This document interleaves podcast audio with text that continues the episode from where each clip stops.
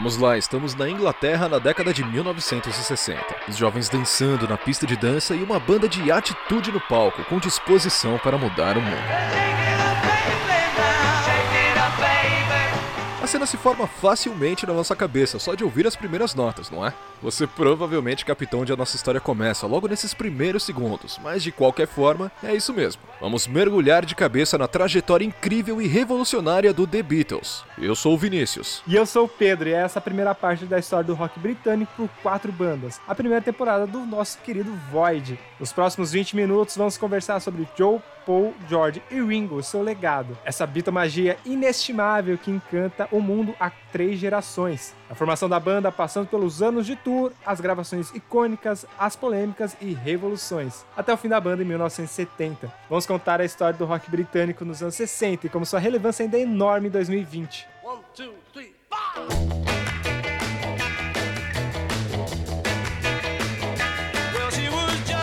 John Lennon e Paul McCartney se conheceram bem jovens em Liverpool, importante cidade portuária da Inglaterra que depois da Segunda Guerra Mundial tentava encontrar seu lugar no novo mundo. A faísca foi imediata entre John e Paul, causada pela identificação relacionada, e é claro, com a música. John já integrava o Quarrymen na época, e a primeira vez que viu Paul, o rapaz estava com um violão a tiracolo e tocou o 20 Flight Rock, de Ed Cochrane, com um toque de rockabilly e um pouco de Elvis.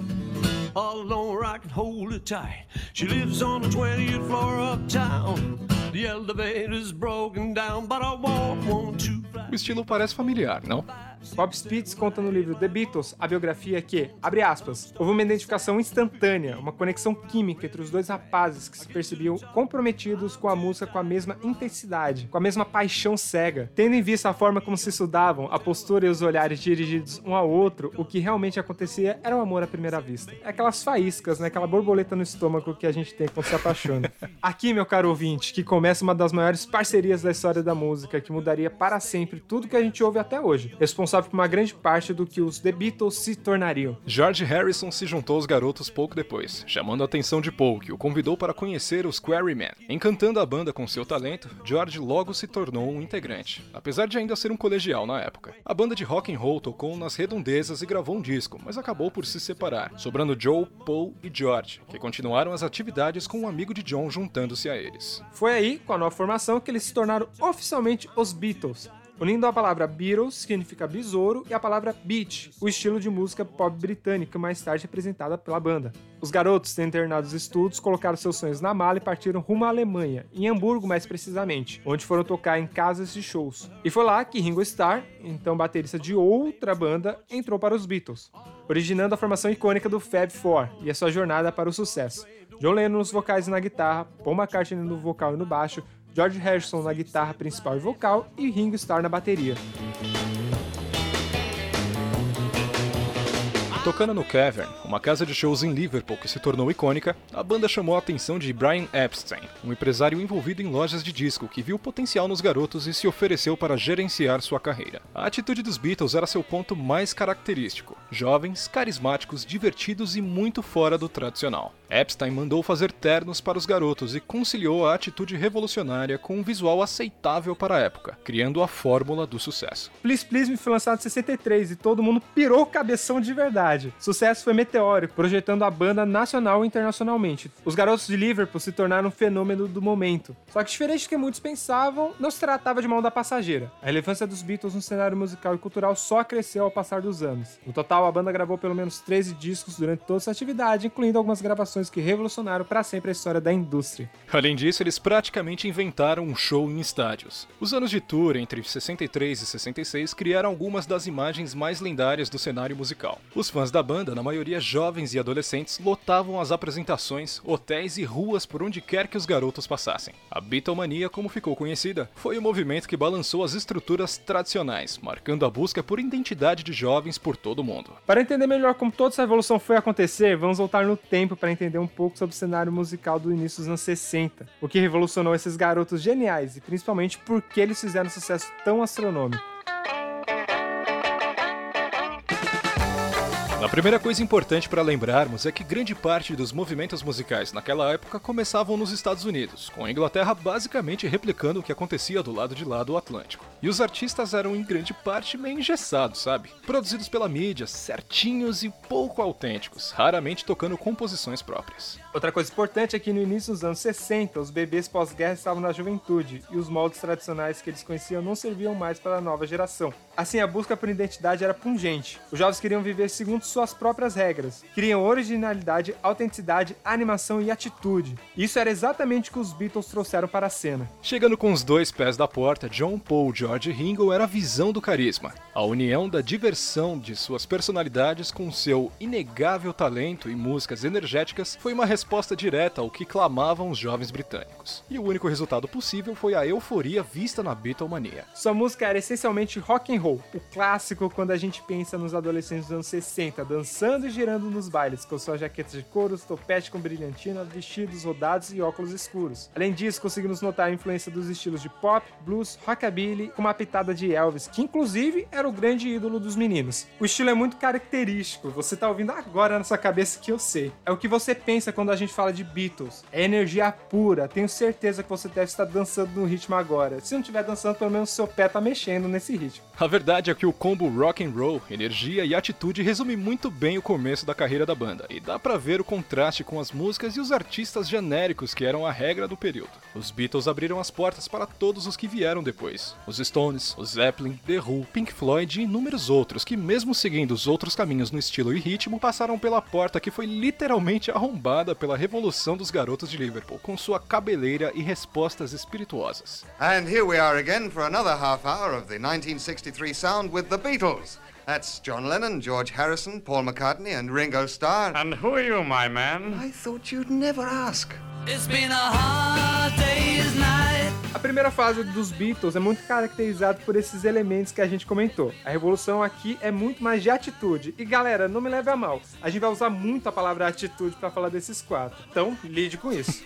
Além de atitudes, essa é a fase bem marcada pela busca pela liberdade, a tal luta identitária que a gente falou mais cedo. Os jovens queriam ser eles mesmos, dançar, cantar, se divertir sem pensar na manhã. E principalmente os quatro primeiros discos mostraram esse fator bem presente. Os principais compositores desse período eram Lennon e McCartney, e eles também dividiam a maior parte dos vocais, embora Harrison estivesse presente em muitas harmonias. O guitarrista e o baterista chegaram, porém, a cantar alguns sucessos, como a regravação de Roll Over Beethoven e Boys, que eu particularmente considero hinos maravilhosos. O ritmo era marcado pelo rock clássico, bem rockabilly mesmo, embora a parte do clássico seja uma classificação mais atual, já que na época era tudo muito novo. As influências desse período incluem jazz, blues, folk, pop e as bandas femininas. Você não ouviu errado. As girl bands influenciaram uma das características mais marcantes da banda, as harmonias vocais.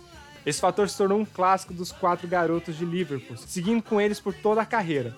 A cena de Paul e George, até mesmo Paul e John, dividindo o mesmo microfone, harmonizando no palco, enquanto batiam os pés e balançavam as cabeças no ritmo da música, são quase a síntese da banda no início do seu sucesso. Help, de 1965, começa a marcar uma mudança no estilo da banda. Embora a sonoridade ainda seja parecida com os primeiros quatro álbuns, o Fab Four começa a explorar mais as letras das canções, abordando temas e reflexões profundos, como a própria Help e a favoritíssima Yesterday podem exemplificar. O álbum seguinte, Rubber Soul, é definitivamente um marco. Se Help deu os primeiros passos, seu sucessor estava mergulhando cada vez mais em novas formas de fazer música, redefinindo os limites entre cultura pop, que era o cenário comum dos Beatles, e arte. A segunda fase da banda inclui alguns dos seus discos que entraram para a história, como Revolver, o meu favorito de todos os tempos, Sgt. Pepper Lonely Hearts Club Band e The White Album, considerados por muitos fãs e críticos como revolucionários.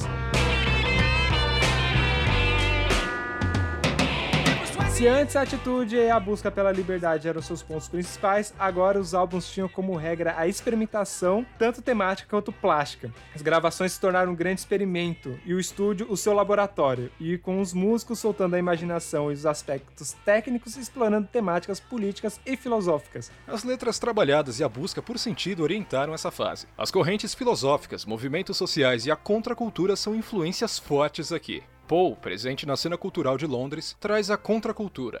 John entra em contato com os fundamentos da psicodelia e agrega a música da banda, como em Tomorrow Never Knows. George se relaciona profundamente com a espiritualidade e com a música indiana, claramente presente em diversas gravações da banda. O White Album, inclusive, foi escrito em um retiro espiritual na Índia. Porém, se você acha que o espírito dos primeiros discos da banda sumiu, você está redondamente enganado. A essência dos Beatles foi se modificando, agregando novas camadas sem perder o que faz a voz de uma geração. Vale também citar algumas características da música que são super marcantes. O baixo de McCartney, que se faz muito presente, sendo uma das primeiras coisas que notamos quando damos play. A bateria de estar sempre no ponto certo no que o estilo precisa, embalando e marcando o ritmo. O talento de Harrison na guitarra deve ser lembrado também, com o músico sendo listado até hoje entre os maiores no instrumento. Sgt. Pepper's Lonely Heart Club Band de 1967 foi eleita pela Rolling Stone o maior e melhor disco de todos os tempos, com Revolver, Rubber Soul e The Beatles White Album também configurado no top 10,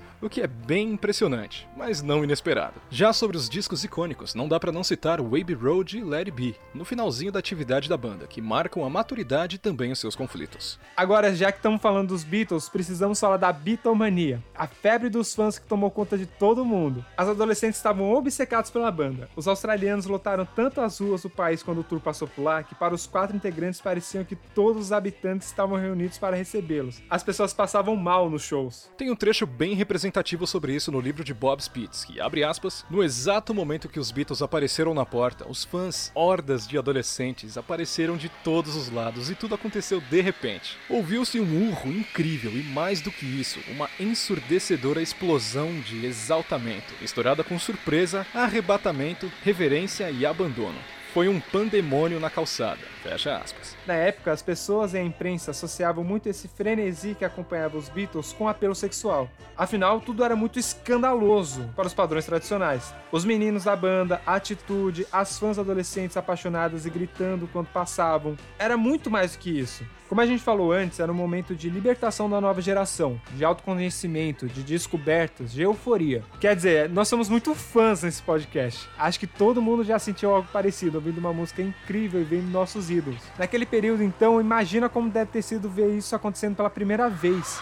Any road, we'd like to carry on with it. It's the last number. We'd like to thank you all for being so wonderful.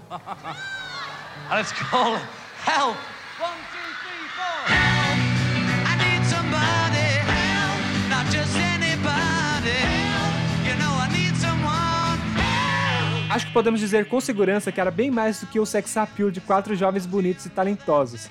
A bitomania foi a expressão máxima do movimento cultural revolucionário em escala internacional que os Beatles foram. Durante os anos de tour, a Beatlemania era o assunto nos jornais. Os Beatles e a comoção que as suas apresentações geraram nos fãs ficaram muito famosos. Tanto que, por vezes, nos esquecemos que a banda que cantava sobre o amor só esteve em tour de 1963, quando lançaram Please Please Me, até 1966. Aqui, cansados de todos os fatores que vinham junto com as apresentações ao vivo, a banda decidiu encerrar para sempre os shows e focar em suas carreiras nos estúdios. Entre os fatos que levaram a banda a tomar essa decisão está o de que, principalmente depois que os shows começaram a acontecer em estádios e arenas, o barulho da multidão era tão alto que, somado à falta de potência dos equipamentos de som, a plateia mal conseguia ouvir as músicas, deixando os garotos de Liverpool muito frustrados. Além disso, a banda não conseguia nem se ouvir.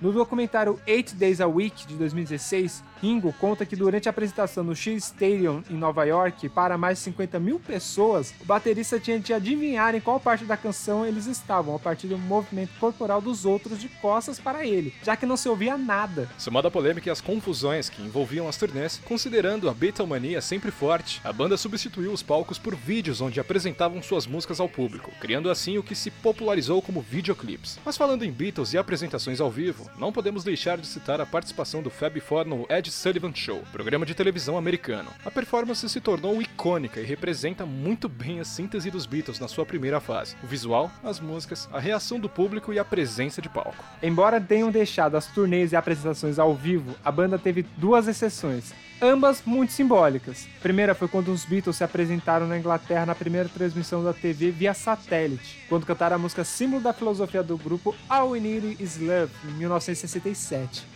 Os quatro músicos reuniram em um estúdio amigos para participar da transmissão. Entre eles estavam artistas importantes como Mick Jagger. Outra exceção e talvez a apresentação mais mágica da banda foi quando o quarteto se reuniu no telhado do prédio do Apple Records para tocar Don't Let Me Down, dias depois de terem gravado a canção. Don't let me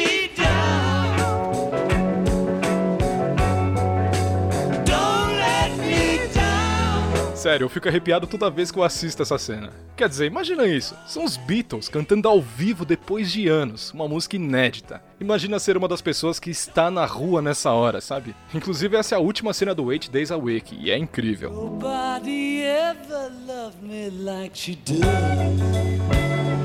Os quatro estão lá em cima, curtindo demais o momento, e as pessoas começam a sair nas calçadas, encher as ruas, subir nos telhados. É mágico. A influência e o legado da banda para a música é enorme.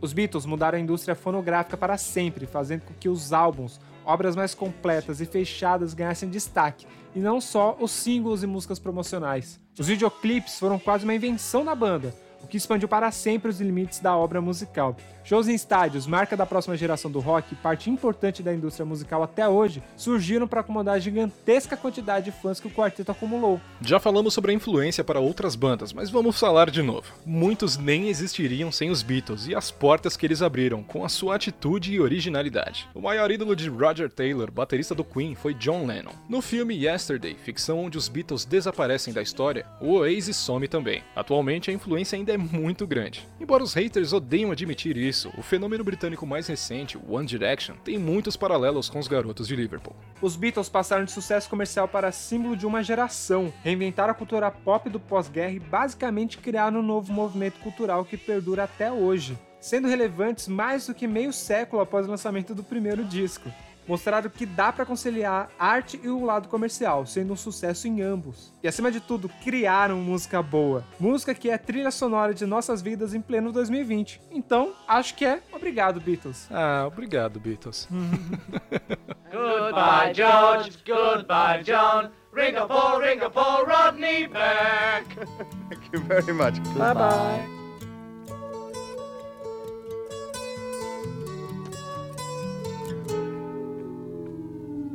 Para esse episódio, usamos como referência alguns documentários, como o ótimo Eight Days a Week de 2016 e o How the Beatles Changed the World de 2017. Usamos também o livro The Beatles, a biografia de Bob Spitz. Outra referência foi a discografia completa da banda e seus videoclipes. Algumas reportagens e pesquisas extras foram utilizadas, mas vamos indicar alguns que valem a pena dar uma olhada na descrição. E na parte 2 levaremos você, caro ouvinte, direto para a multidão de um estádio, ouvindo e gritando a letra de Bohemian Rhapsody a plenos pulmões. Fred, Roger, Brian e John vão embalar o segundo episódio da temporada nessa maravilhosa história do Queen. Não esqueça de ir na descrição desse podcast para assistir nosso vídeo que conta mais sobre o show dos Beatles. E claro, depois ir no nosso Instagram e ver nosso infográfico sobre o disco Sgt. Peppers. E antes que eu esqueça, o nosso arroba é projeto underline void. Obrigado por embarcar com a gente nessa jornada e até mais. Tchau, tchau, gente!